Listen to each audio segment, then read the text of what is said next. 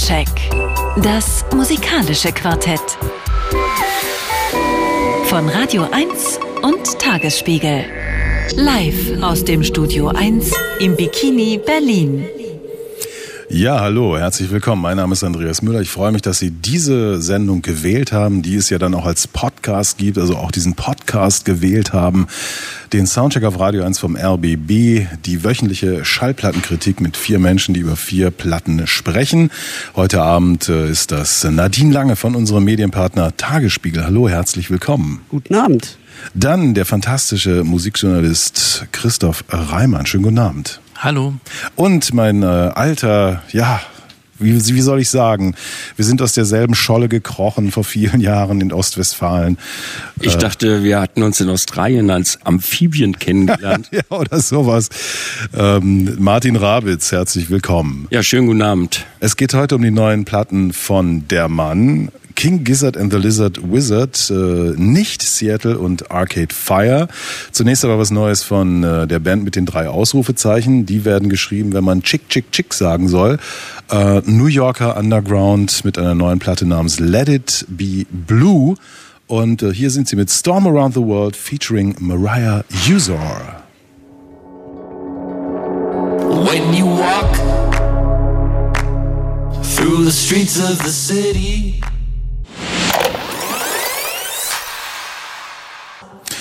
Ja, vielleicht werden sie das tun, dass sie es wirklich schaffen, einen Sturm zu entfesseln auf der ganzen Welt. Storm Around the World. Das war ein Chick Chick Chick zusammen mit Mariah User aus ihrer neuen Platte Let It Be Blue. Das ist der Soundcheck auf Radio 1 vom RBB. Entweder live, linear oder per Podcast zu hören. Und zwar jetzt äh, das Gespräch über eine neue Platte von Arcade Fire, die den Titel We trägt. Äh, Nadine Lange erzählt uns jetzt ein bisschen was. Ja, Arcade Fire, Indie-Rock-Institution aus Kanada, genauer gesagt Montreal, da haben sie sich zusammengefunden, ähm, genauer gesagt Win Butler und äh, Regine Chasson, ich, ich hoffe, ich spreche es richtig aus. Ähm, die beiden haben sich da ähm, so Anfang der Nullerjahre getroffen und lieben gelernt und ähm, dann auch äh, bald geheiratet. Und die schon bestehende Band von äh, Win Butler, der übrigens eigentlich aus Texas kommt, ähm, wiederbelebt und zu einem Indie-Rock-Kollektiv ausgebaut aufgebaut. Und ähm, das Ganze äh, war so von vornherein eigentlich erfolgreich. Äh, mit dem ersten Album Funeral 2004 haben sie so, sich sofort ähm, etabliert und hatten gleich äh, so Nobel-Fans wie David Bowie zum Beispiel und ähm, später auch äh, U2 oder Chris Martin von Coldplay, was irgendwie nahe liegt bei dem äh, barocken Indie-Rock, Folk-Rock-Sound, den sie ähm, damals schon präsentiert haben auf diesem ersten Album und den sie dann eigentlich so schrittweise immer weiter ausgebaut haben, ähm, auch mit elektronischen äh, Instrumenten dann. Ähm, wahrscheinlich am aller ähm, hat man das dann 2013 auf dem Doppelalbum Reflector gesehen, ähm, das äh, richtig so in Richtung Dance Rock zum Teil ging und ähm, das auch sehr deutlich, weil James Murphy von LCD Sound System da seine Finger mit im Spiel hatte. Ja, das letzte Album vor diesem jetzt hier kam 2017 raus, hieß Everything Now und war ein bisschen unausgegoren. Da haben sie sich ein bisschen überhoben. Ähm, äh, das war äh, ging in zu viele verschiedene Richtungen, die sie nicht so richtig drauf haben, fand ich zumindest. Und jetzt eben We. Ähm, das haben sie größtenteils schon vor der Pandemie ähm, geschrieben gehabt und dann aber in der Pandemie aufgenommen in verschiedenen Studios, unter anderem in New Orleans, wo äh, das Paar jetzt wohnt und dann waren sie auch noch in El Paso und so weiter. Ähm, das Ganze äh, haben sie selbst produziert, also äh, Butler und äh, Chasson zusammen mit äh, Nigel Godrich.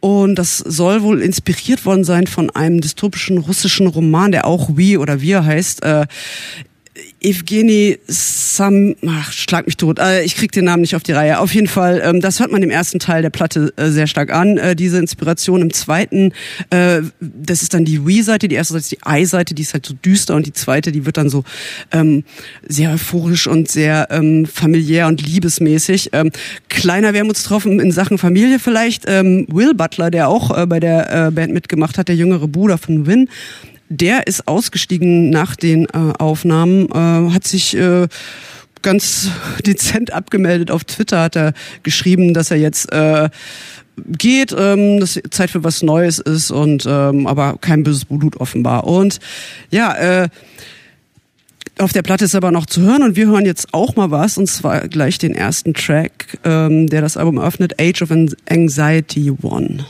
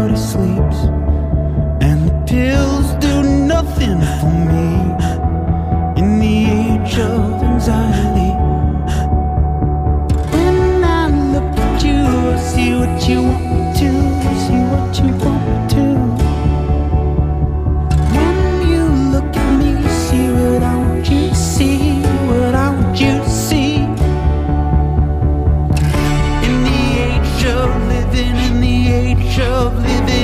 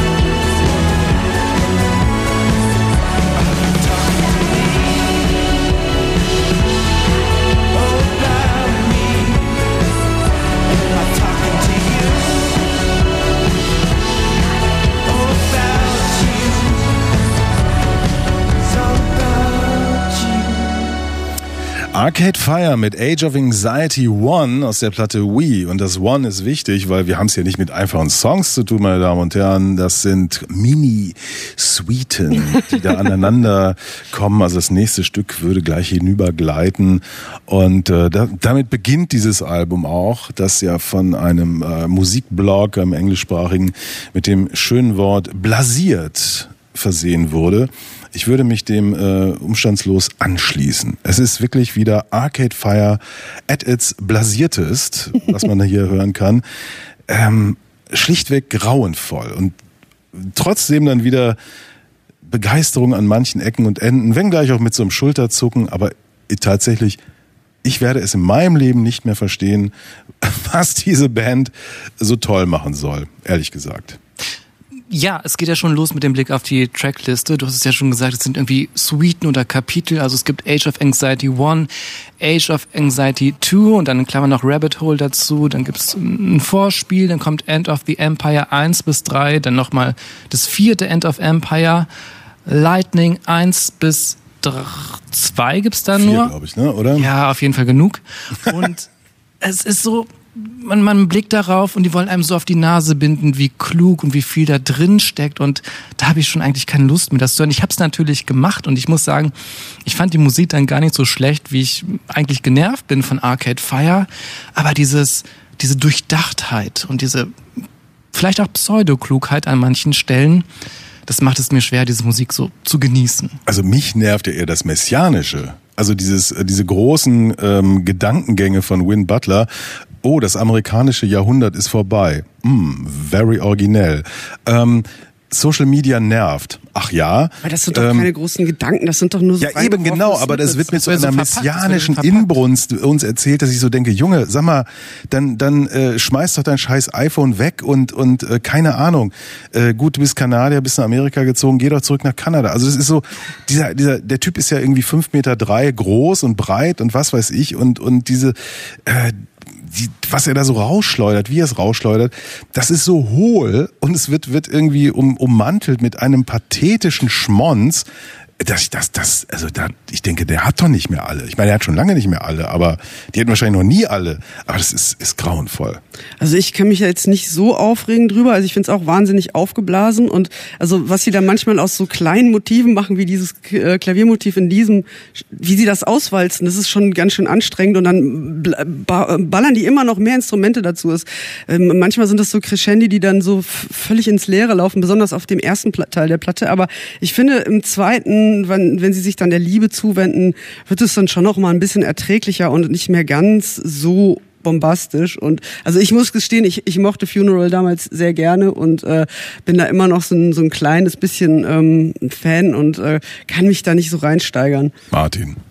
Ja, reinsteigern kann ich mich äh, zum jetzigen Zeitpunkt auch da nicht mehr. Ich habe die irgendwie auch genau in der Phase verloren, wo sie diesen Bruch von einer großartigen Indie ich würde mal sagen Rock, wenn das nicht irgendwie so belastet wäre als Begriff, äh, weil sie haben ja so schon auch pathetische Lieder geschrieben, die sich aufgebaut haben und äh, auch jede Menge Instrumente auf der Bühne mit dabei gehabt. Das war bis Suburbs richtig gut oder man konnte es ertragen. Live war es auf alle Fälle eine Macht und dann gab es diesen Bruch. Dann wollte man halt irgendwie wirklich in Richtung Stadionrock und in Richtung andere Sphären, die halt auch vielleicht inhaltliche Sphären waren, aber da war dann nur noch heiße Luft und man äh, stieg eigentlich eher so in dieses David Bowie Zeitalter des Jetsets ein und vergaß einfach einfach mal Inhalt, Melodien und äh, auch die Fans liefen ihnen so ein bisschen davon, weil diese ganzen Alben funktionierten nicht mehr so, wie man sich das vorstellte, wenn man in Richtung Coldplay Stadionrock will. Und dieses Album soll ja sozusagen eine Rückbesinnung sein,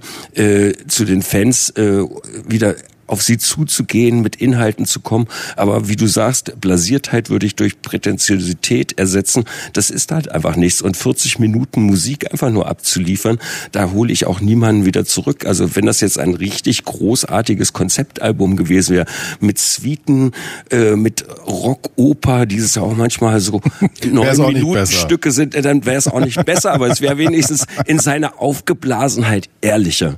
Und das ist einfach kein ehrliches Album, das ist einfach nur äh, intellektueller Dinpfiff mit lustigen Melodien aus den 80er Jahren. Da höre ich Pet Shop Boys, da höre ich alles mögliche und da, das reiht sich auch beliebig in Bands der Neuzeit ein, wo ich auch sage, wer ist das jetzt? Editors, National, wie heißen sie denn alle? Wo ist denn bitte schön der Point of Sale dieser Band? Der nächste Song ist so ein bisschen ähm, Born Drugs meets ähm, Killers vielleicht. Klingt schlimm und ist wahrscheinlich auch so. Uh, The Lightning One, um ganz genau zu sein.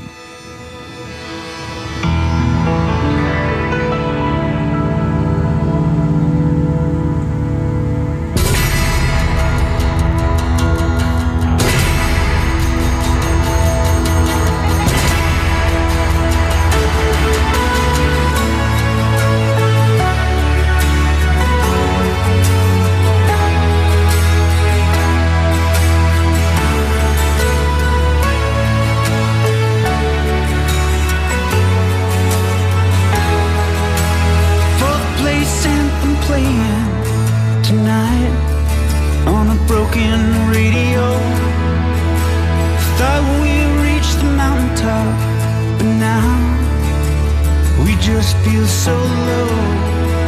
The sky is breaking open. We keep hoping in the distance we'll see a glow. Lightning light our way to the black sky turns back indigo.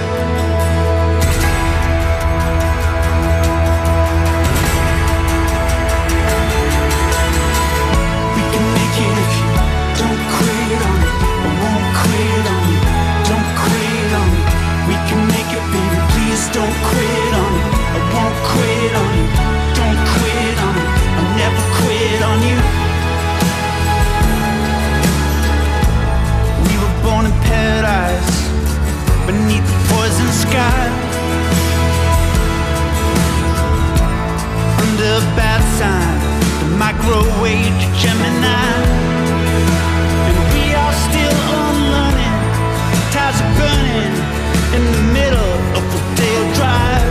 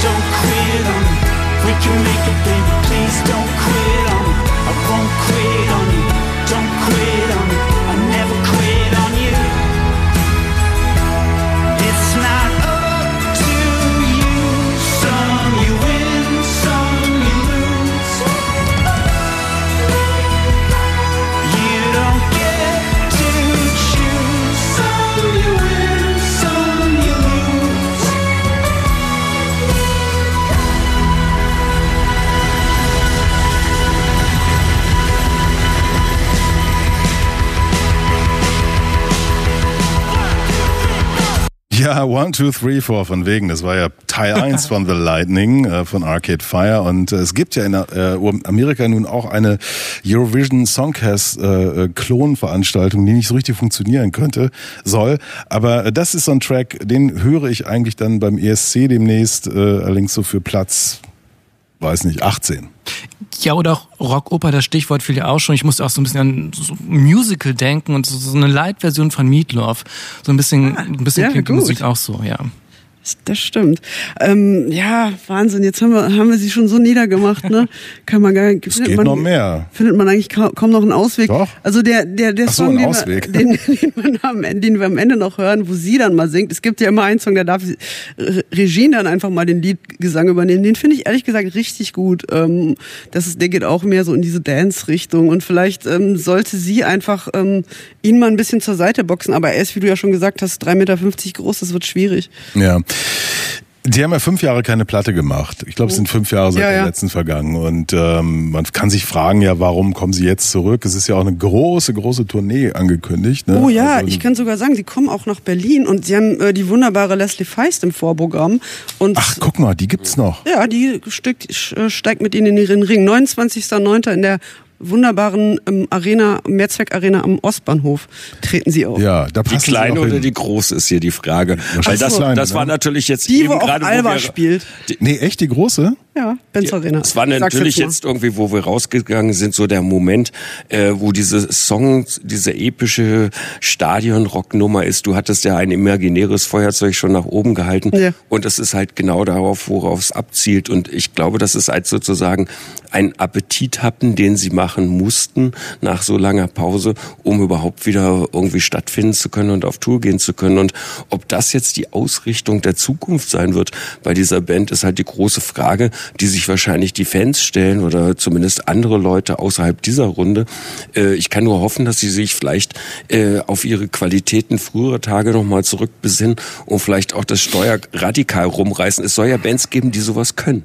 Ja, aber warum? Ich meine, es gibt genug äh, gute Musik, spannende Musik. Muss das noch sein? Es gab ja früher mal in dem fantastischen, oder als es noch fantastisch war, Satire-Magazin Titanic die Rubrik Erledigte Fälle. Ja, wo so auf äh, anderthalb Seiten Fälle erledigt Ich wollte wurden. ihnen einfach eine Chance geben. Ja, ich nicht. Das ist sozusagen. Für mich erledigter Fall. Also das sind, du hast es eben gesagt, 40 Minuten sind's. Nun ist jetzt nicht unbedingt. Es kommt einem länger Länge. vor. Kommt einem erstens länger vor und zweitens kann man sich auch sagen, fragen, ja, ähm, so richtig was zu sagen, wenn sie dann mit Suiten und so weiter daherkommen, haben sie offenbar nicht. Und ähm, es ist halt Arcade Fire 2022 mit Wii und ähm, ja, wir hören jetzt noch rein. Es, es ist Daddle Arcade, aber kein Fire. Tadel Arcade, genau. Äh, der Track heißt tatsächlich Unconditional 2, Race and Religion.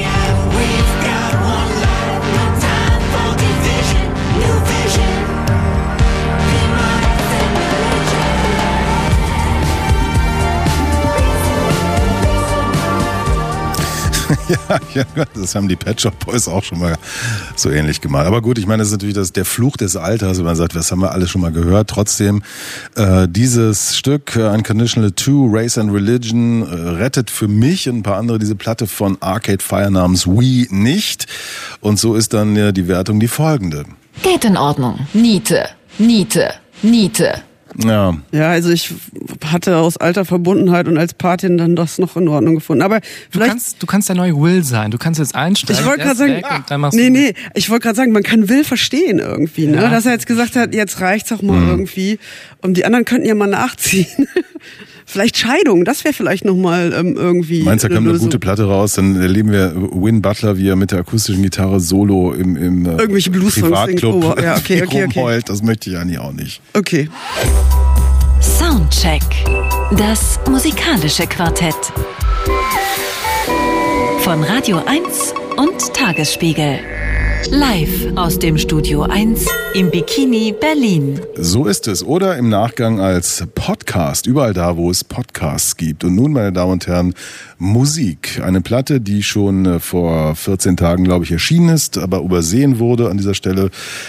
Aber wir müssen drüber reden, nämlich über nicht Seattle und ihre Platte Kommunistenlibido. Bitteschön, Christoph Reimann.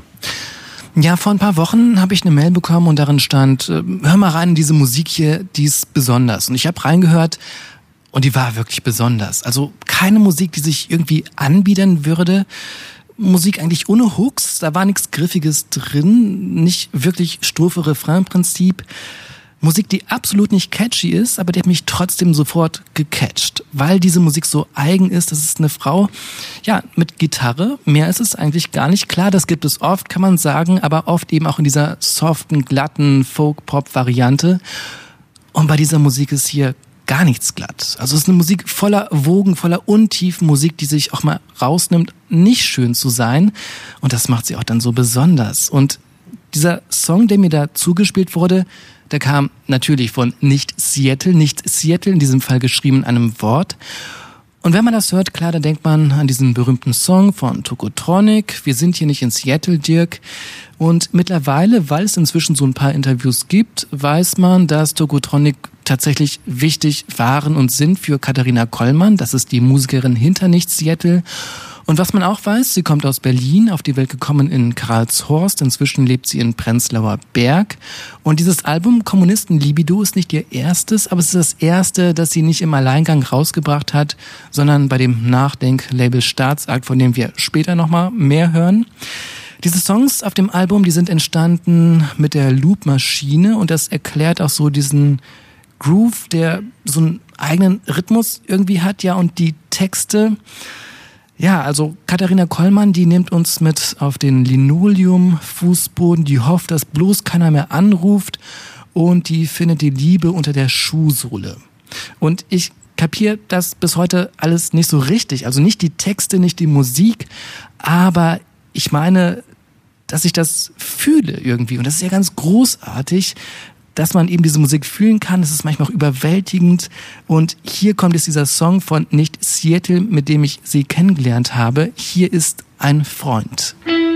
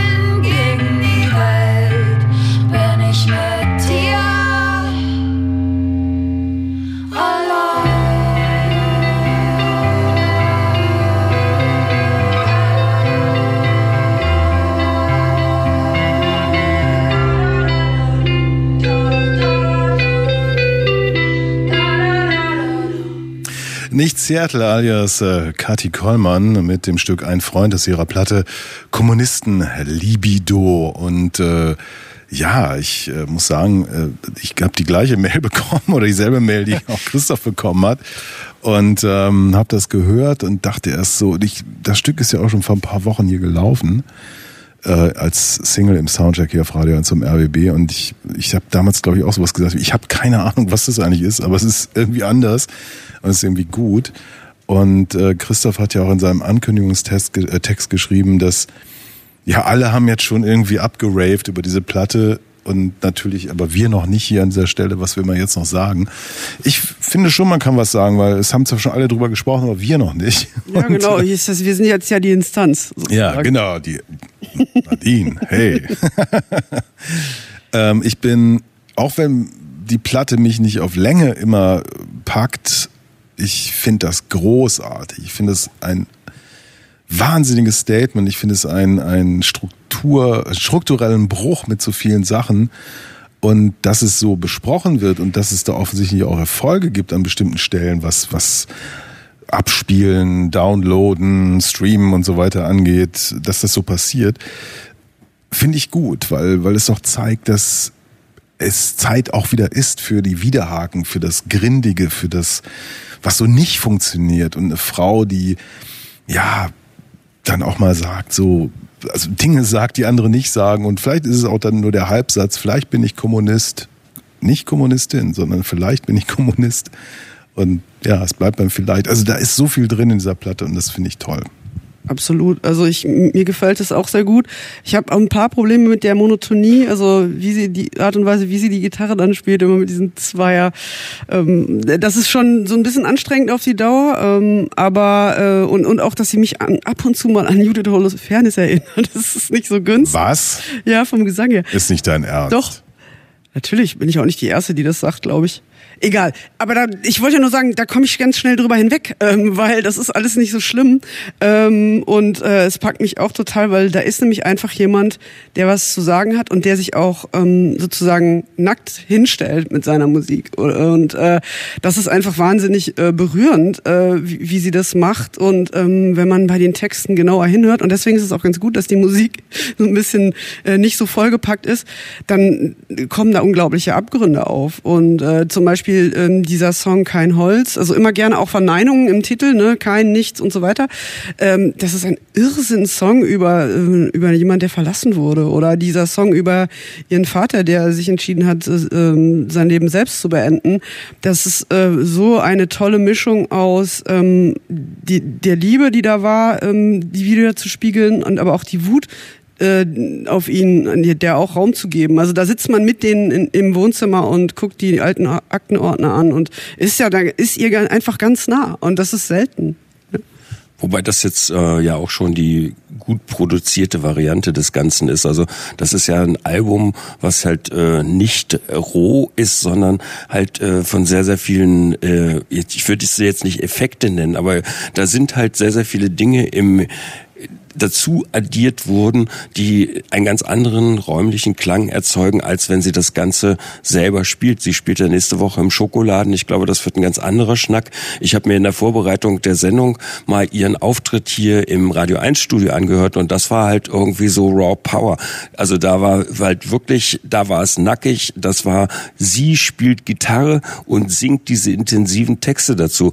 Und das war halt einfach mal minus diese ganze Produktion, die jetzt alle die dieser Sendung zuhören, irgendwie gehört haben. Und das, das war natürlich nochmal was ganz anderes. Da, da wurde halt ordentlich geschreddet und da wurde halt ordentlich äh, Fleisch von den Knochen genommen. Das, das, das, ich meine, dass da mal ab und zu ein Flügelhorn reinkommt oder sie einen Chor Nein, macht. aber es ist, Ist das es, keine- es, was, was ich damit sagen wollte, ist, dass sie noch viel intensiver wirkt, wenn das Ganze nicht dabei ist. Das heißt, diese Platte ist natürlich ein schönes Momentum, was sehr konstruiert ist, aber wenn sie selber irgendwie auf die Bühne geht und diese Texte äh, rüberbringt, dann hat sie mit Sicherheit die Intensität und die Wucht eines Iggy Pop äh, Oh. mit feministischer Power. Äh, das wollte ich damit sagen. Pop ist auch für Feministen. Wo, wobei, wenn ich das so kurz sagen darf, also ich meine, für die meisten Menschen ist die Art und Weise, wie diese Platte klingt, schon very raw. Also das, das, da ist schon äh, sozusagen, und ich habe sie in so einer Live-Session erlebt.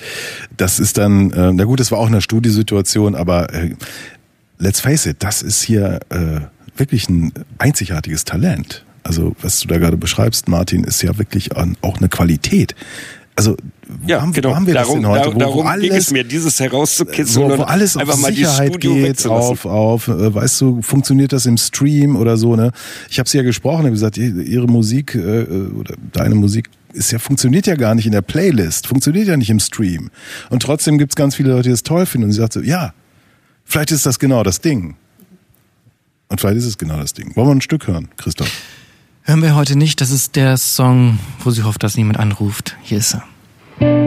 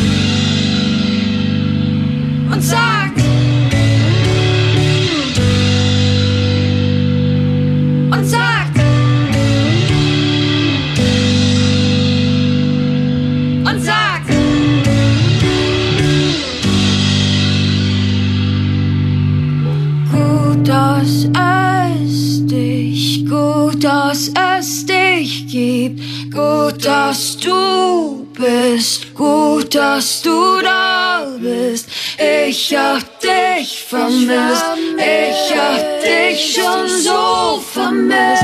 Ich hab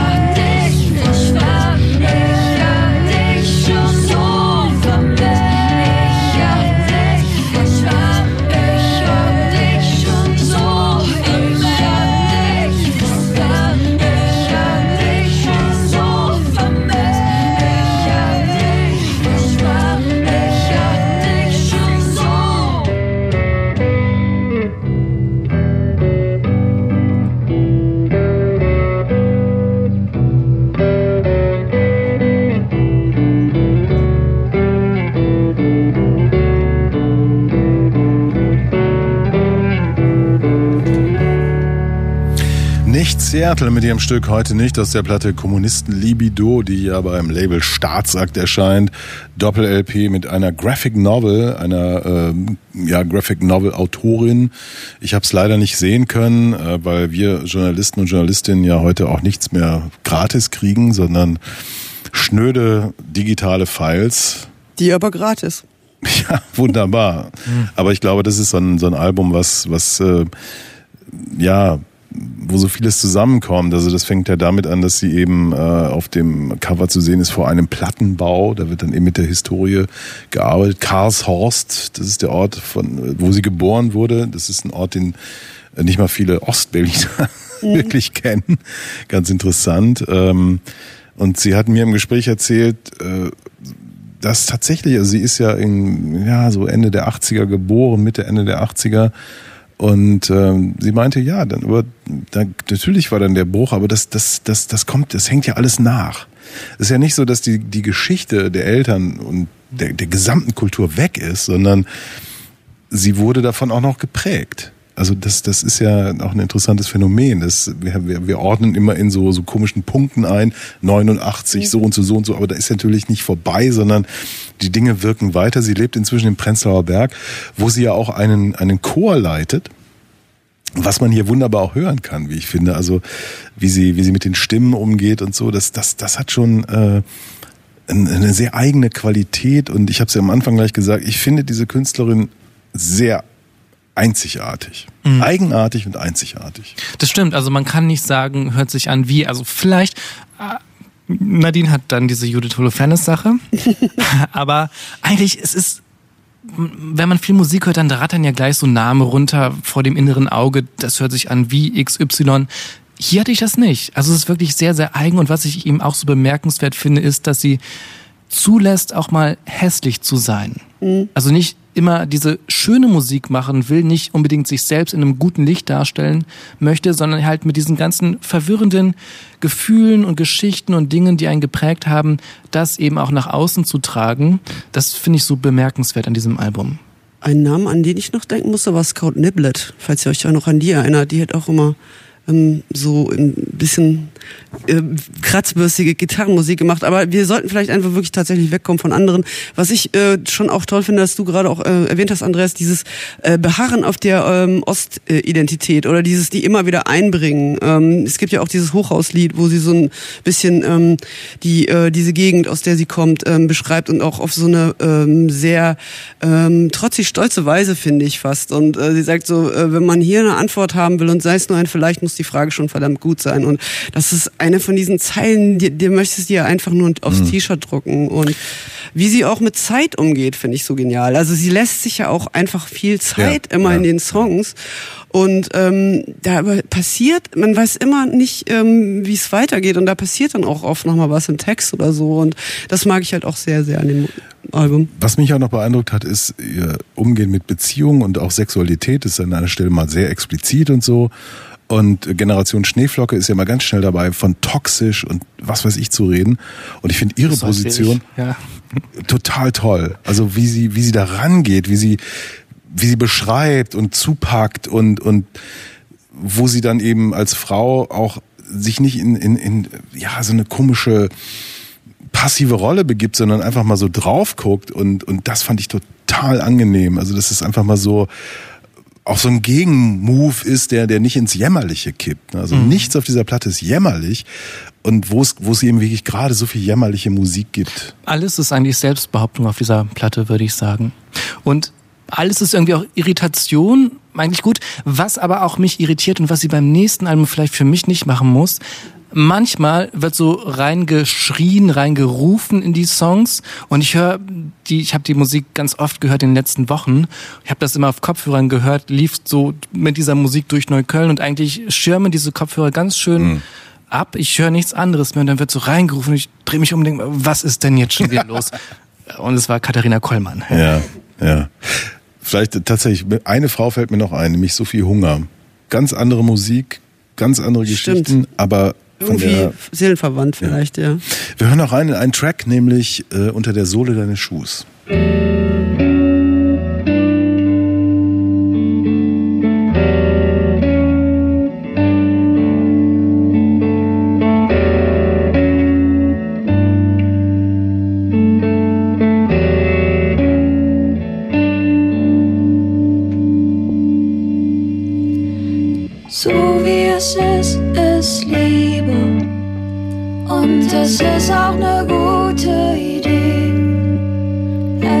Es ist, als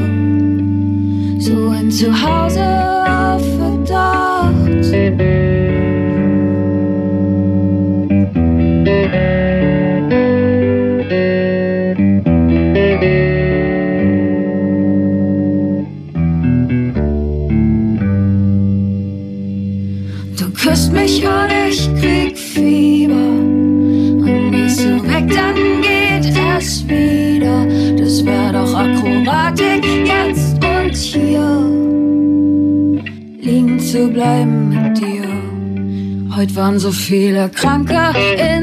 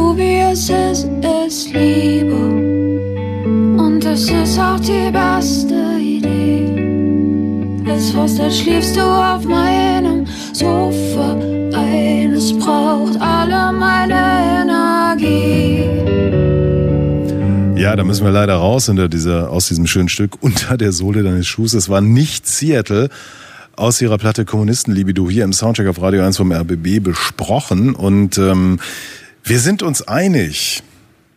Hit, Hit, Hit, Hit. Und ich finde, also auch wenn jetzt erst der Mai ist, ich meine, es ist schon sehr viel gute Musik erschienen, es kommt sicherlich auch noch gut, aber sie ist auf jeden Fall, finde ich, ein wichtiger Kandidat für die Shortlist schon, oder? Ja, das kriegen wir doch hin, oder? Also ich finde es wirklich einzigartig. Habe ich das schon gesagt? Ich glaube so siebenmal. Aber ist okay. So, gute Laune war jetzt. Jetzt kommt Hagi Ich T oder wie immer man sie auch ausspricht.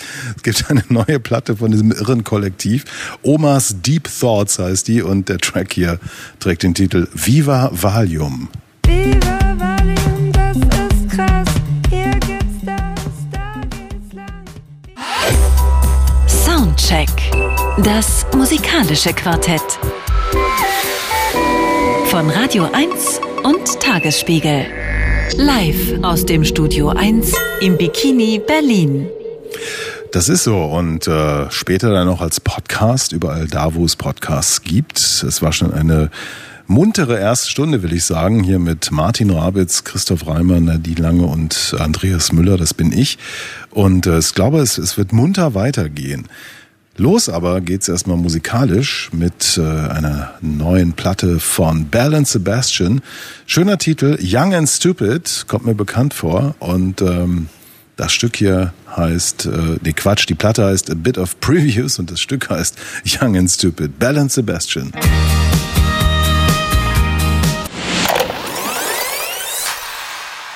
so small, nothing nothing matters, so whatever. whatever, genau, sage ich auch immer, whatever. And Sebastian, Young and Stupid aus ihrer neuen Platte A Bit of Previous. Christoph Reimann, du hast als die Musik lief gesagt, die, die LP gefällt dir nicht so gut. Nee, aber ich mag halt auch diese sehr frühen Sachen aus den 90ern. Ja, früher, Christoph, früher war sowieso alles besser.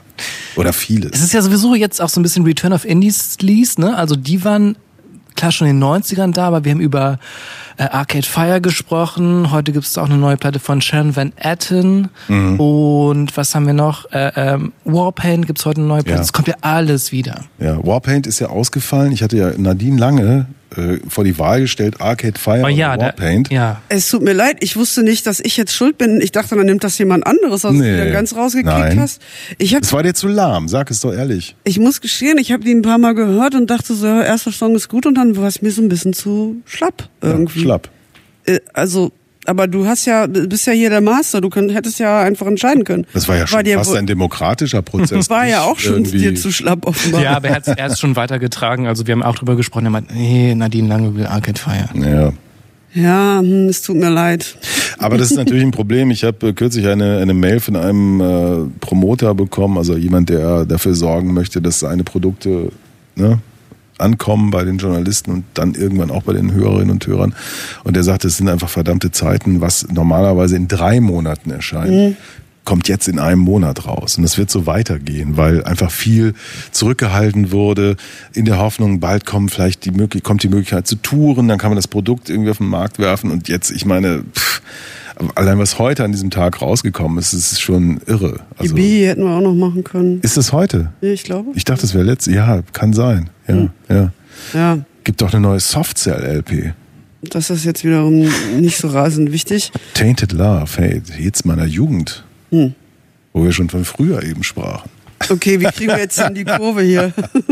Wir kriegen die Kurve damit, dass äh, der Mann Yes.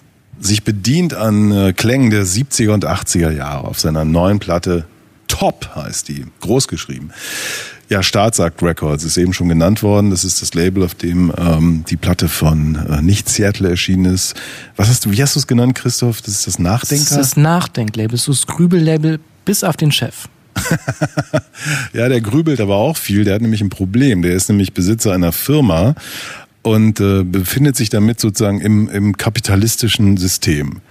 Und ist eigentlich aber dagegen, gegen das kapitalistische System. Und äh, das ist etwas, was ihn immer wieder beschäftigt, äh, Maurice Summen nämlich, der im vergangenen Jahr mit PayPal Pop eine grandiose, wie ich finde, grandiose Platte gemacht hat, wo er auch strukturell sozusagen die, die, den ganzen Irrsinn des, des aktuellen Musikproduzierens aufgenommen hat, indem er nämlich äh, Beats geshoppt hat weltweit, die er für ein Apple und Ei eingekauft hat. Und die Leute, die diese Beats produzieren, hoffen dann immer, dass es ein Mega-Hit wird und sie vielleicht mehr als die 100 Euro oder so, die sie da kassieren, für so einen Track äh, eines Tages einspielen. Fand ich wahnsinnig gut. Es gibt ohnehin viele Sachen, an denen Maurice Summen beteiligt ist, die ich wahnsinnig gut finde. Äh, Maurice und die Familie Summen zum Beispiel. Wahnsinnsplatte, eines der besten Konzerte, was ich jemals in meinem Leben gesehen habe. Leider waren da nur 50 Leute oder so, das war auch wieder komisch. Die Türen, für mich eine ganz tolle Band. Und ähm, vor acht Jahren kam dann Der Mann, äh, eine Band, die sich speist aus diesem, diesem, ja, dieser Suppe, die halt Staatsakt ist. Da jeder hat schon mal irgendwo in irgendeiner Formation mit irgendwem zusammengespielt. Äh, äh, Ramin äh, Bijan mit dabei, Michael Mühlhaus und Johannes von Weizsäcker. Also das ist so eben Staatsakt-Universum. ähm, vor acht Jahren, wie gesagt, das Debüt und jetzt eben top. Und das Komische ist, ich fand damals das Debüt nicht so richtig gut, weil ich die Türen viel besser fand zum Beispiel. Und hier habe ich ein ähnliches Problem.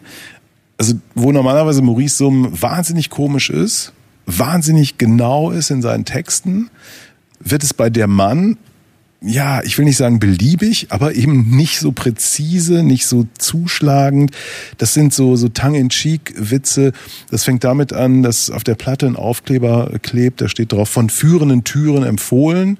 Also wer im Staatsakt-Universum sich auskennt, weiß dann, das ist irgendwie witzig. Alle anderen wissen es natürlich nicht. Aber ähm, irgendwas funktioniert hier nicht für mich. Ähm, es gibt ein paar große, richtig gute Tracks. Und der erste, wie ich finde, äh, ist dieser hier, den hören wir jetzt, Rock'n'Roll und Sozialstaat. Also wo tatsächlich die Problematik aufgemacht wird.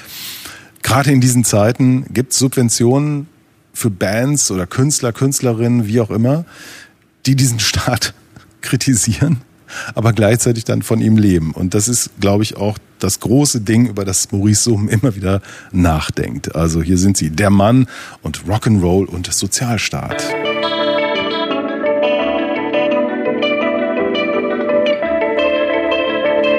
Die Verwaltung steht auf der Gästeliste und am Eingang gibt es einen Stempel auf die Hand. Alle Kollegen mit Stöpseln im Ohr und auf den Bechern. Wir sind Pfand. Für diese Band hier fördert, wird vielleicht schon bald befördert.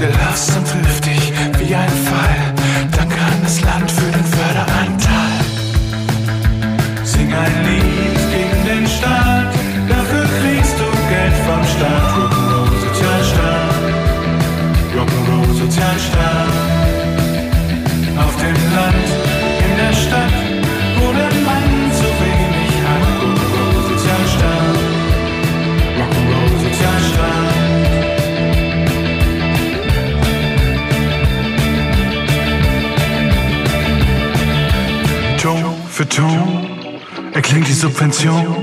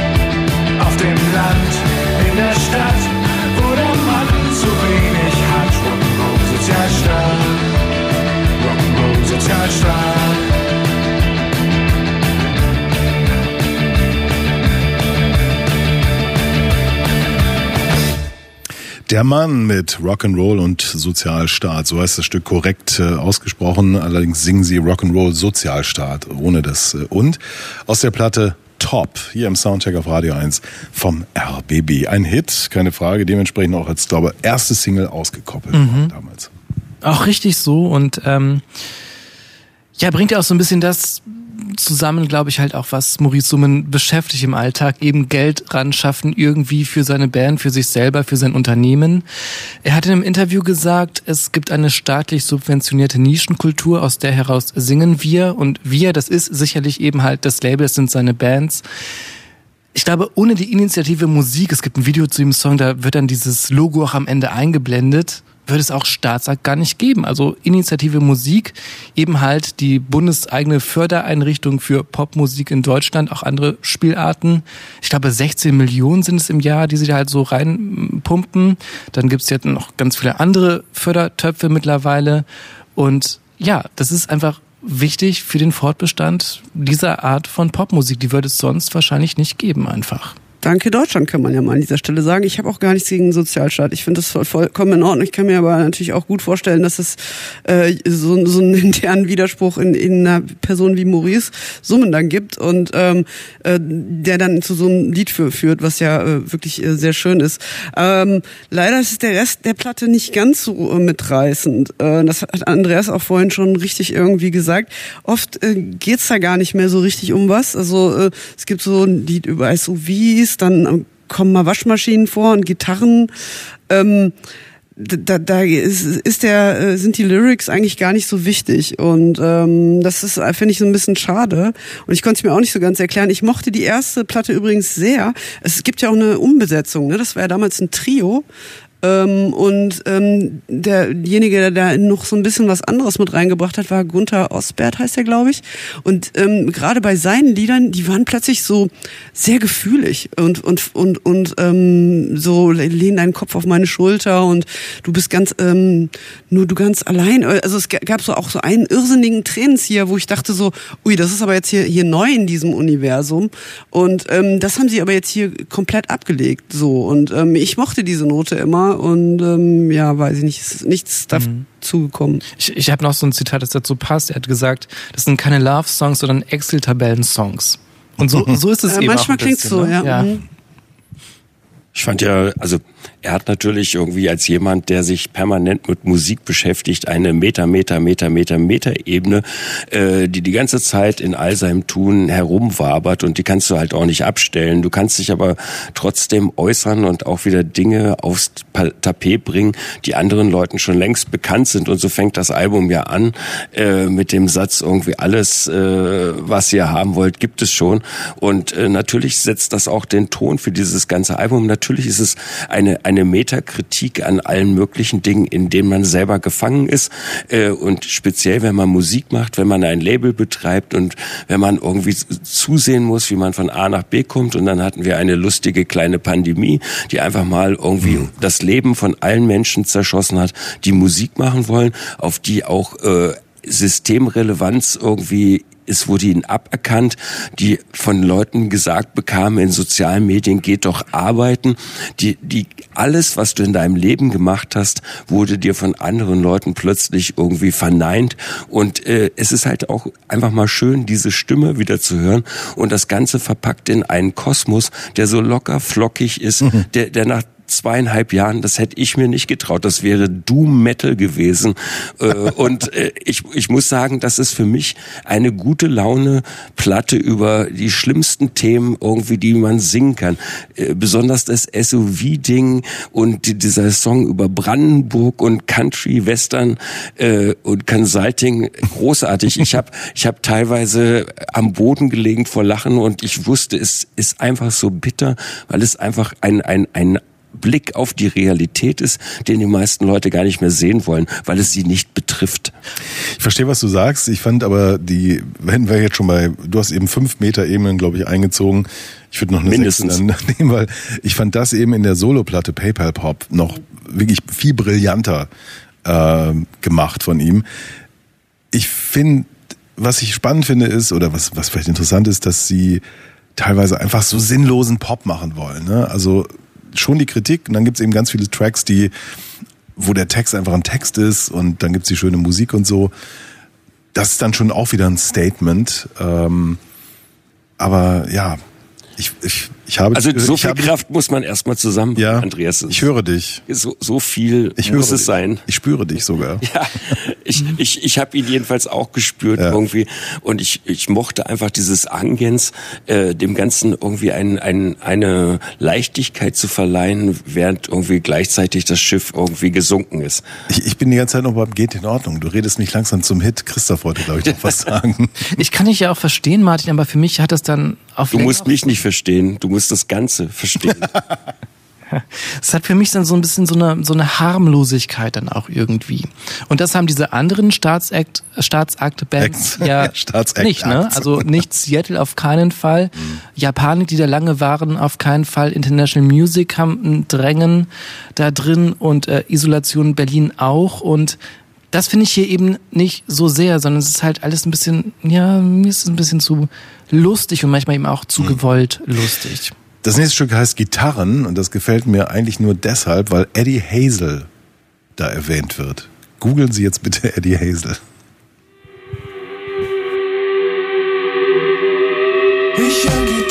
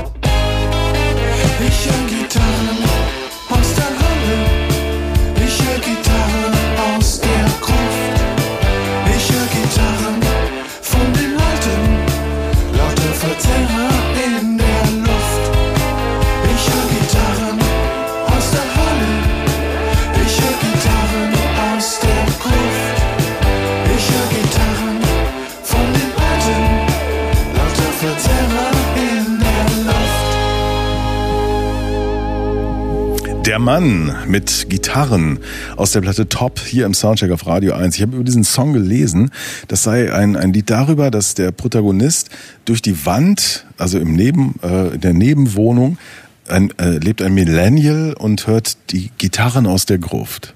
Also Eddie Hazel, Michael Rother, Michael Schenker und so weiter und so fort. Und das beschäftigt ihn hier. Spannend, oder? Ah, okay. Auch eine interessante Wolte zum Thema ist die Gitarre tot. Das fand ich ja irgendwie die ewige feuilletonistische Diskussion, darf man noch Gitarrenrock machen und so weiter. Da musste ich wirklich lachen bei Gitarren. Das, ja. Gitarren sind schon lange gerettet worden. Das wissen wir. Aber wie geht es euch mit der Lustigkeit? Also für mich ist das manchmal auch ein Problem, weil eigentlich in einem Popsong geht es ja darum, drei Minuten Musik zu machen, die man immer wieder hören will, ganz oft. Und bei Witzen, wie oft kann man die erzählen, bis sie nicht mehr lustig sind? Aber das ist jetzt zum Beispiel, der Song will, glaube ich, gar nicht witzig sein. Der will einfach nur so was bisschen über Gitarren erzählen. Oder Nein, das ist natürlich ein Song über das Altern. Also das ist ja auch das, was, was der Mann äh, verbreitet, wenn es um die Informationen geht. Also das sind alles Typen Ende 40, Anfang 50. Und ähm, das ganze Design ist ja auch äh, gezeichnet worden. Da gibt's ja noch Sieht extra sehr schick aus. mittlerweile einen, einen Künstler, der dann irgendwie als, als weiteres ja, künstlerisches Mitglied der Band genannt wird. Und klar, also die sagen, wir sind jetzt in so einem Alter, da ist man CEO, ja, und äh, was hat, was steht da? Wir sind total privilegiert, aber wir haben wenig draus gemacht.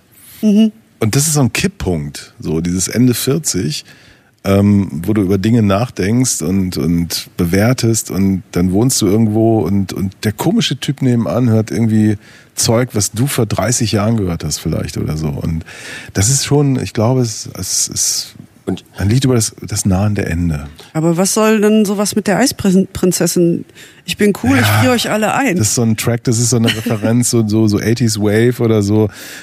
so ein Stück, was wir jetzt auch großartige Gitarren auch in dem Song, da musste ich auch wirklich lachen, weil ich gedacht habe, äh, also jetzt nicht lachen, verstehe es nicht falsch, weil ich spreche dieser Platte Witzigkeit ab und es ist auch kein Witz, der sich hier wiederholt, sondern es ist bitterer Ernst in heiterer Form dargebracht. Äh, die, die Eisprinzessin war halt irgendwie so ein Stück New Wave, wo ich gedacht habe, äh, die, die Songs von, von Grauzone, die jenseits von Eisbären waren, äh, waren halt düstere Hymnen äh, menschlichen Abgründen und die Gitarren Ah, okay. und Synthesizer, die da drunter lagen, äh, die, die waren halt alles andere als lustig. Und ich fand diese Referenz der Gitarren und was da in dem Song passiert, bei Eisprinzesse habe ich ja auch schon mental abgeschaltet, aber ich habe dann zugehört und ich fand den Song großartig, weil alles, was da passierte, äh, auch an Punkte wieder andockte aus der Vergangenheit, die die meisten Leute verdrängt haben oder gar nicht gehört haben. Die dachten irgendwie die 80er Jahre, das wäre dieses lustige Jahrzehnt. Nein, es war ein doomiges Jahrzehnt und das kommt in dem Track auch wieder ganz gut und auch spielt auch mit diesem die Coolness, das, was Ideal irgendwie äh, mal verkörpert haben, irgendwie die stahlharte Blondine irgendwie, die ja nichts an sich ranlässt, die Eisprinzessin, die auch über Eiszeit singt. Äh, da kommen jetzt keine Eisbären drin vor. Und das was, war vielleicht auch irgendwie der, der, der Top-Point irgendwie in dem Top-Album von Der Mann. Also ich finde das wunderbar, wie du das erklärst. Ich, ähm, ich, ich sehe, ähm, ich habe die ganzen Ebenen nicht begriffen. Ich werde das mir nochmal anhören und ähm, mit deiner Stimme im Ohr. Tatsächlich ist es so, ich habe diese Platte natürlich auch ein paar Mal gehört, aber was, also ich Martin, ich bin begeistert. Ähm, Ja, er schließt das hier auf. Ich höre bei immer uns, mehr. Ne? Ja.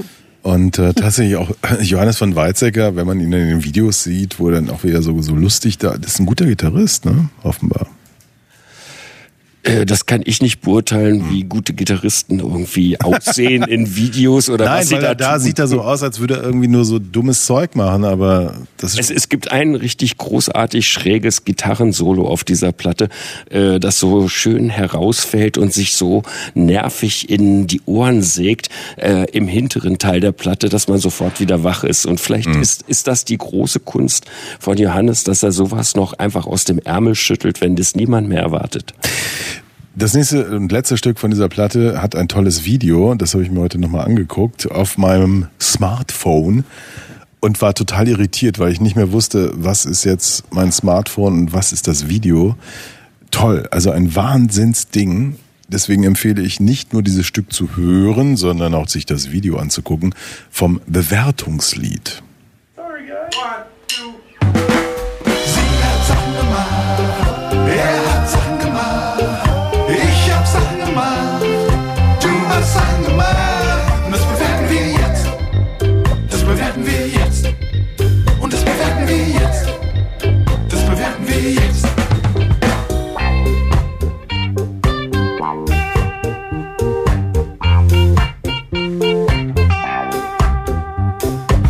Bei Twitter gestern Anne Will kommentiert.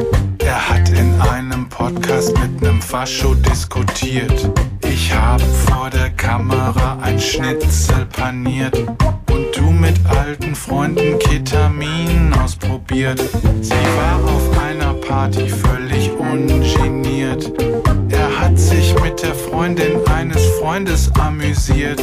Ich habe meinen Drink mit einer Kirsche garniert. Und du mit Mitte 21 schon im Landtag mitregiert. Sie hat Sachen gemacht, er hat Sachen gemacht,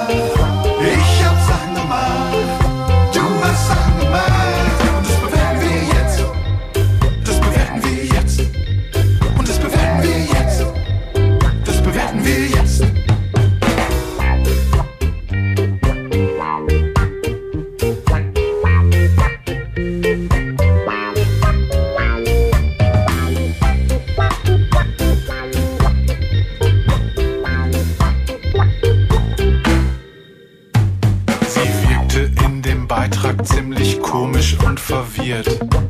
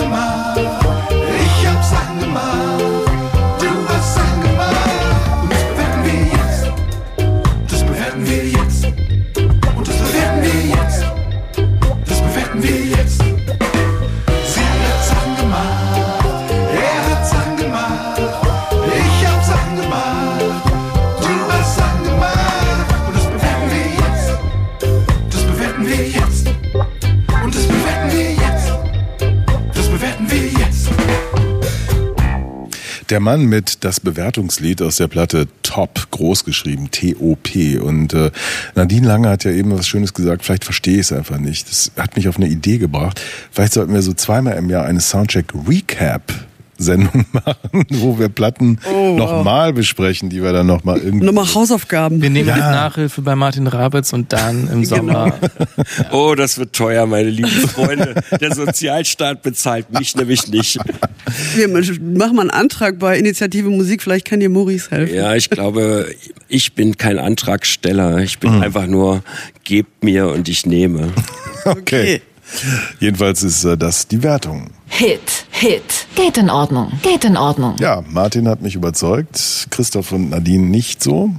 Wir sprechen uns im Dezember wieder, wenn es um die um den Jahresrückblick geht und die Platten des Jahres und überhaupt.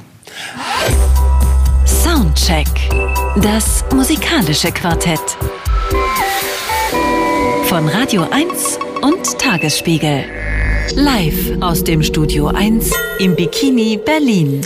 Aufmerksame Hörerinnen und Hörer werden ähm, denken, klar, wenn Martin Rawitz da ist, dann muss es um eine neue Platte von King Gizzard and the Lizard Wizard geben, gehen und ähm, wir haben schwierige Zeiten hinter uns und es war nicht immer möglich, in Vollbesetzung den Soundcheck zu machen und, und äh, ja, mit sozusagen Leuten, die von außen zugeschaltet wurden.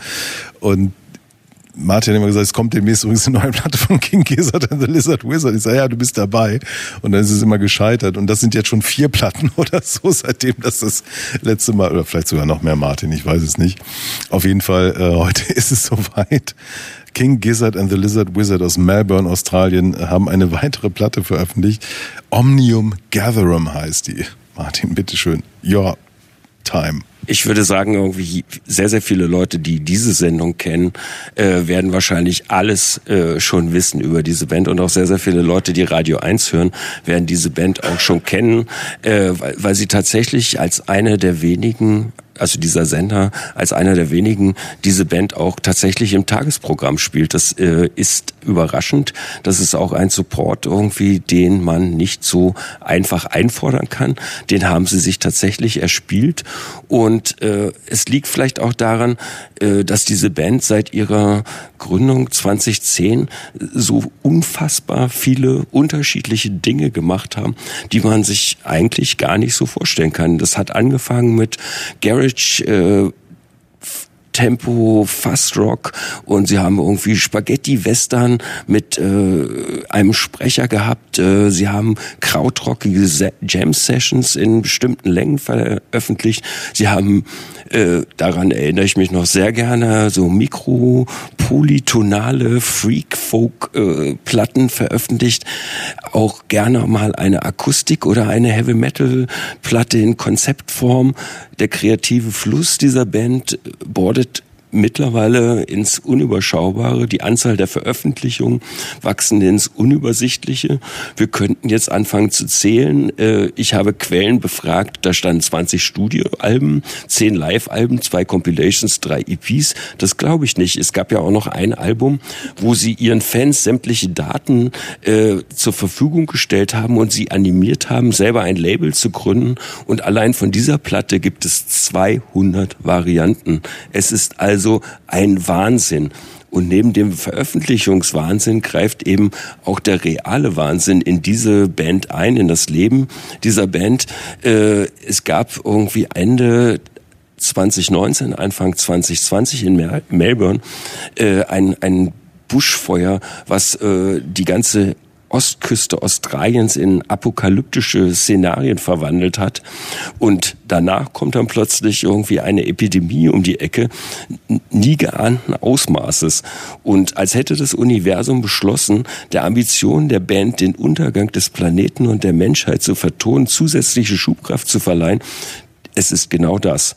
Und den harten Lockdown und die gravierenden Einschränkungen des täglichen Lebens von fast 300 Tagen die man zu Hause verbringen musste in den zwei Jahren, äh, hat die Musiker trotzdem nicht äh, davon abgehalten, irgendwie vier Platten zu veröffentlichen, was einfach mal auch ein Wahnsinn in sich ist. Und äh, kaum sind sie wieder raus aus all diesen Umständen und in einem Proberaum und können wieder gemeinsam musizieren, entsteht ein Werk von 80 Minuten Länge. Äh, es ist die erste Doppel-LP dieses, di- dieser Band, was ich auch nicht glauben konnte, aber es steht so geschrieben und es ist so. Und das erste Stück äh, ist ein 18-minütiger Prog-Rock-Kraut-Jam mit gospelhaften Intro. Es ist unfassbar, wie diese Platte anfängt. Wir können es leider nicht spielen, was sprengt diese Sendung, aber ihr könnt es euch anhören, weil es steht alles äh, auf digitalen Plattformen, die nicht irgendwie Monopolisten gehören, sondern tatsächlich auch noch den Bands irgendwie Geld ausschütten. Ich sage jetzt nicht Bandcamp, äh, aber laut Aussage der Band ist dieser Jam sehr symptomatisch für die zukünftige Art und Weise, wie die Band Songs schreiben und aufnehmen will. Willkommen in der Jammy Period äh, von Gizzard and the Wizard Lizard. Äh, davon ist aber bei dem restlichen Album kaum was zu entdecken. Die anderen Songs sind geradezu radiotauglich, kurz und werden ja auch im Tagesprogramm gespielt. Äh, abgesehen von einer Nummer, die heißt Evilest Man, da werden wir nachher nochmal drauf zu sprechen kommen. Und adäquat vertont ist dieser Evilest Man, auf den wir auch noch zu sprechen kommen. Stilistisch ist wieder alles dabei. Äh, es gibt aber eine Neuerung. Die Herren haben sich dem Hip-Hop verschrieben, was im Jizz-Universum für einige Disruption gesorgt hat. Und wir hören jetzt einfach mal herein, wie sozusagen Gevatter Tod im Gizzard Lizard Wizard Universum als Hip-Hop-Track klingt. Ich wünsche viel Vergnügen mit dieser Nummer.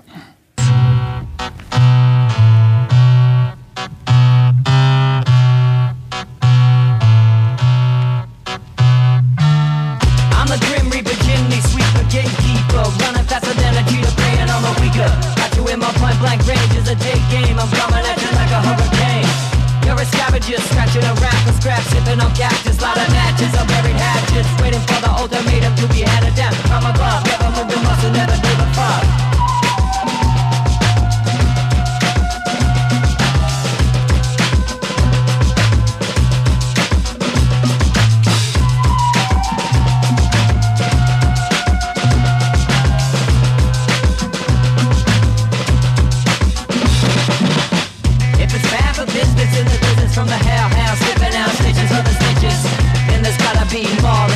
constant discussion Everyone's causing a corruption. Are you happening an you crisis? Time is prices, analyze it, Break it down.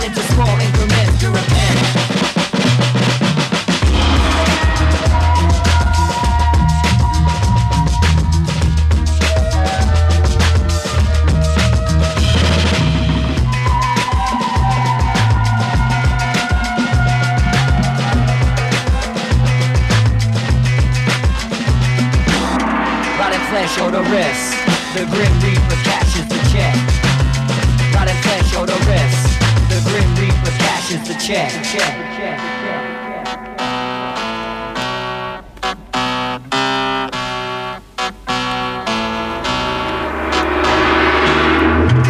a silhouette of many wicked men Feel us reckoning, thinking they're the most powerful they've ever been I begin to comprehend the arrogance Put Hidden inside the cranium Grotesquely tortured, the wretchedness With flash in the fortress between your legs. Body bags hanging on a hill's voice with a peg It's a stench all it.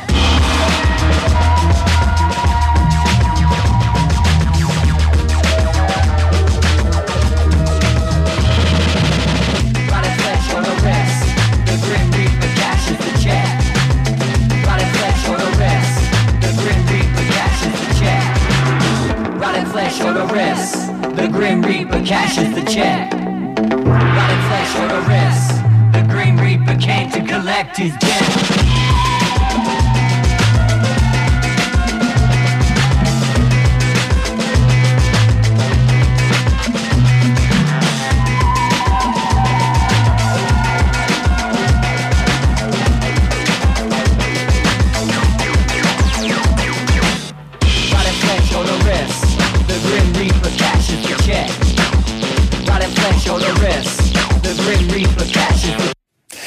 The Grim Reaper, also der, der Schnitter, wird uns hier vorgespielt von King Gizzard and the Wizard Lizard aus der neuen Platte Omnium Gatherum im Soundcheck auf Radio 1 vom RBB.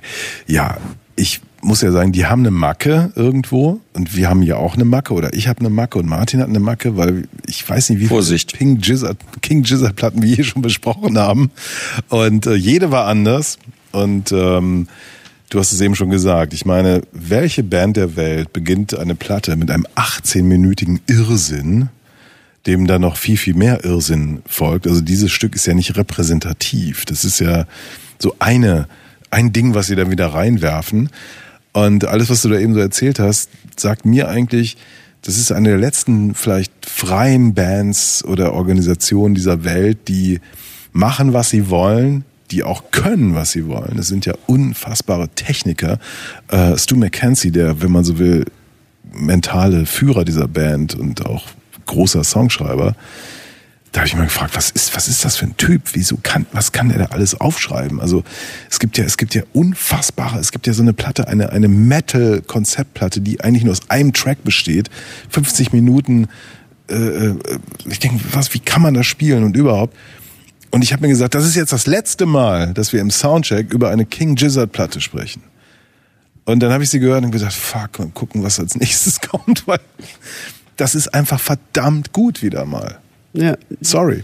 Das, ich, ich war auch so, ich war schon bei vielen dabei, die wir besprochen haben und ich war dann so nicht so angetörnt ich von dem Gedanken. Ähm, dachte so, naja, nicht- wieso denn jetzt nicht Warpaint? Aber Weil du sie nicht wolltest. ja, weil ich kann, Du ja. hast Warpaint getötet. Na jedenfalls, aber ich habe mich dann doch wieder gefreut, weil es, ich meine, dieser Hip-Hop-Track, sie machen sich ja nicht darüber lustig, sie können das ja wirklich, ja, also und auch äh, alles andere äh, mit einer Leichtigkeit hauen die das da raus und ähm, bei dem 18 Minuten Track da braucht muss man braucht man eigentlich erstmal eine Pause danach, weil es ist wirklich so voll, ähm, das dem allem zu folgen ist ist total äh, schwierig und äh, ich bin wieder mal äh, sehr begeistert von diesen Spinnern im positiven Sinne. Aber es kommen dann ja noch 15 weitere Tracks nach den ersten 18 Minuten. Also es ist schon wirklich, du sagst, es ist Pause, man braucht irgendwann irgendwie eine Pause. Mehrere, man kann ja. das so.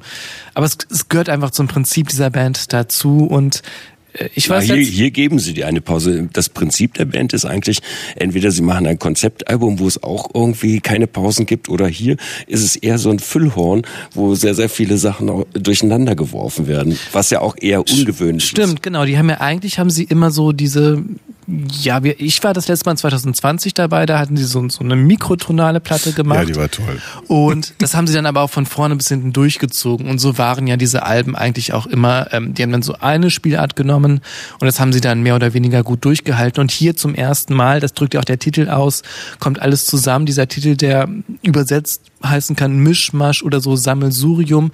Aber ich finde auch, dass das doch noch zusammenhängt. Also auch als Suite angelegt ist, weil ganz oft ist es ja so, da beginnt halt der, was nicht, das Schlagzeug vom nächsten Song schon in den letzten Takten vom Ende und man wird so reingezogen. Mir ist es ein bisschen zu viel. Ich mag aber tatsächlich, und das hätte Andreas sicherlich nicht gedacht, die richtigen Shredder-Songs am allermeisten. Die fand ich jetzt eigentlich äh, an der Stelle die redundantesten, weil diese, diese Sachen haben sie so durchgespielt. Es gab Konzeptalben, wo halt irgendwie Metal-Riffs im Vordergrund standen und hier fand ich eigentlich eher den Jam-Track und die, die lockeren und auch die poppigen Stücke, äh, das, das, das Großartige. Wir werden auch noch eins hören, zu welch äh, brillanten Perlen sich die Band irgendwie da aufgeschwungen hat äh, und es ist auch ihr politisches Album, wenn man sieht, was sich in Australien irgendwie gerade abspielt. Äh, da sind ja jetzt Parlamentswahlen und äh, sie, äh, Australien leidet ja unter einem Premierminister, der einfach komplett Klimawandel ignoriert und auch nichts dafür tut. Ist der evilest die man? Die, der evilest man ist der andere. Das ist nämlich der, der Medienmogul, der in Australien die Meinungsbildung beherrscht, der quasi mit dem anderen Ignoranten zusammenarbeitet, um diesen Planeten zu vernichten. Und das hat äh, dieses Mal auf dem Album nicht nur in Dripping Tank, sondern auch in Candles und in dem Song Red Smoke, den wir jetzt leider nicht hören können, äh, Niederschlag gefunden. Da hieß es nämlich, und das ist die Bezugnahme auf die Buschbrände äh, 2019, 2020, Each summer is hotter than the one before. We're numbed uh, to the norm. The fools still rule. Our leaders are dumbfounded again.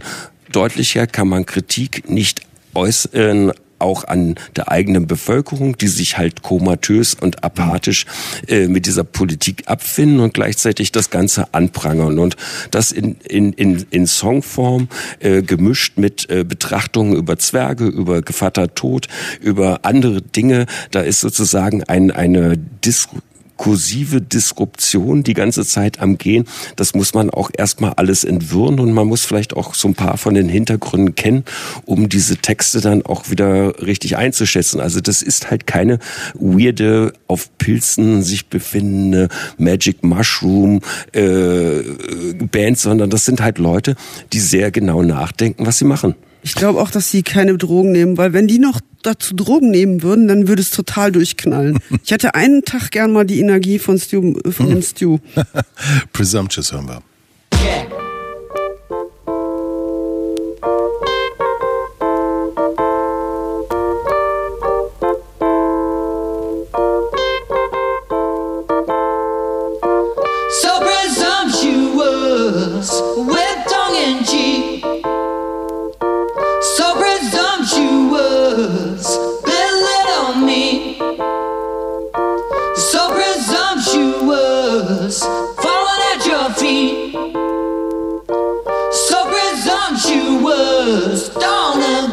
negativity. Eggshell in stepping stones, kindred spirits at a crossroads. The world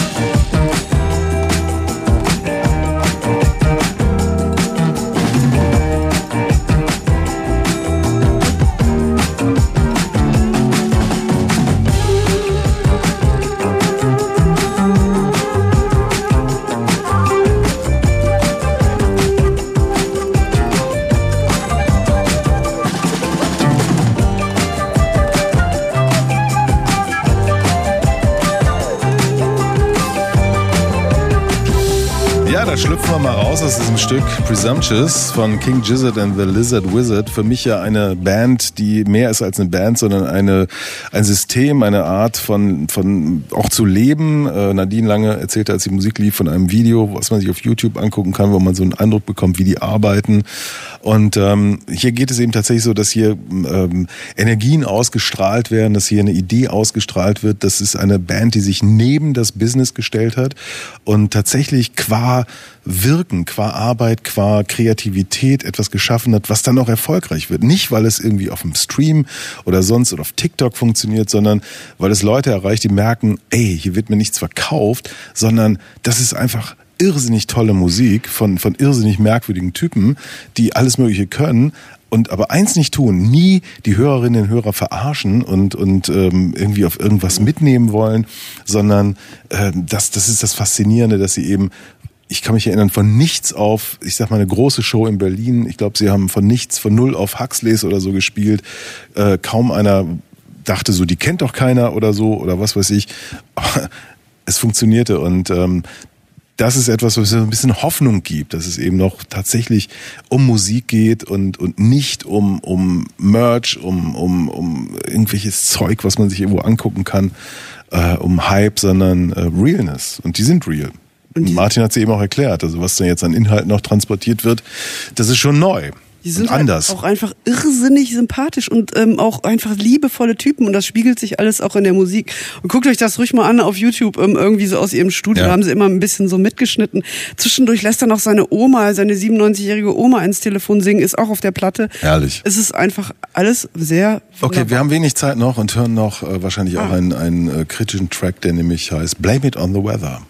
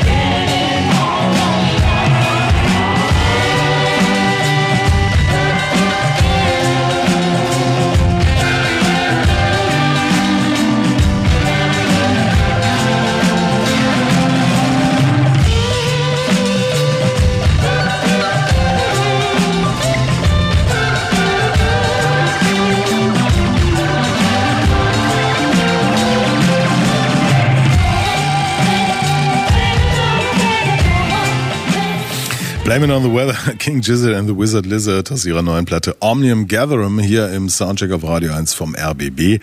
Und das ist die Wertung. Hit, Hit, Hit. Geht in Ordnung. Auch das eine Tradition, dass äh, kein King Gizzard Album in die Endrunde kommt, weil Christoph Reimann Ja, aber ich meine, es werden noch, was ich, eins bis fünf Alben kommen in diesem Jahr. Ihr ladet mich nicht ein und dann kommt es in die Endrunde. Und eins schafft Nein, ist schon okay. Danke Christoph Reimann fürs Kommen. Danke Martin Rabitz. Ja, es war schön, mal wieder in West-Berlin zu sein. Ich war lange nicht im Bikini-Haus. Das haben sie extra für mich umgebaut. Ich danke Radio 1 für so viel. Großzügigkeit. Nadine Lange, Dankeschön. Gern. Mein Name ist Andreas Müller und äh, wir enden mit Warpaint. Ja, Band, die heute Endlich. in ihrer LP nicht vertreten war. Hört mal weil Champion, Nadine lange vorher Song. gesagt Ey. hat zu mir, die Platte ist lahm und Oh überhaupt. Mann, oh Mann, oh Mann, wir hätten es machen können. Radiate Like This heißt das neue Warpaint-Album heute rausgekommen und das ist der Track Hips. Tschüss. Sorry, Warpaint. Ah ja, Soundcheck. Das musikalische Quartett. Freitags ab 21 Uhr auf Radio 1.